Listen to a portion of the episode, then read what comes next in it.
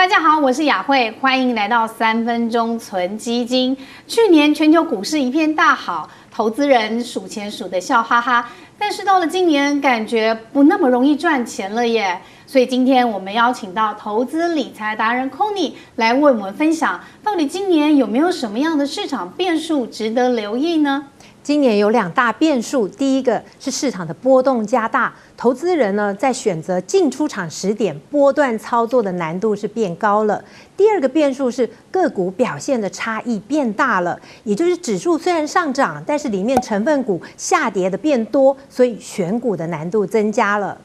原来有这些变数，难怪我觉得今年投资起来感觉像是在搭营销飞车一样，上上下下高低起伏，常常心脏觉得快要受不了。针对这样变化无常的市场空你能不能给一些选股策略上面的建议呢？今年的投资呢，不能单押一个产业。今年想要睡得安稳，不用天天盯盘的投资策略，就是要分散全球，而且是买一个基金组合。所谓的组合，同时要包含了一主流、二潮流、三金流。一主流当然还是科技的创新题材，第二的潮流就是国际趋势，包括像是 ESG 全球气候变迁的题材。三金流也就是需要每月或每季有配息的收益，那这当中包含了美国的平衡型，或者是债券型，或者是能够跟着通膨上涨的，包括基础建设、公用事业以及全球房地产 REITs 等等，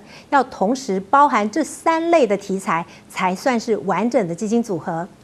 Conny 说的很好哎，但是我身边不少朋友都在问我，他的股票已经被套牢了，该怎么解套呢？如果真的不幸套牢的话，先检查你的投资标的是不是符合刚刚的三大题材：主流、潮流、金流。如果是的话，还是建议继续持有；如果是股票型，也继续要定期定额。不过可以搭配，当市场恐慌的时候，包括是 VIX 高于三十，或者是到重要的技术指标哎有止稳，你就可以单笔分批承接。那如果你过去两年有不错的获利，其实手边也有单笔的资金，想要分批进场的话，那可以先单笔进场一个平衡型，包括美国的平衡或者是债券型，然后再分批转到股票型的基金，分批承接，这就是所谓的母子基金投资法。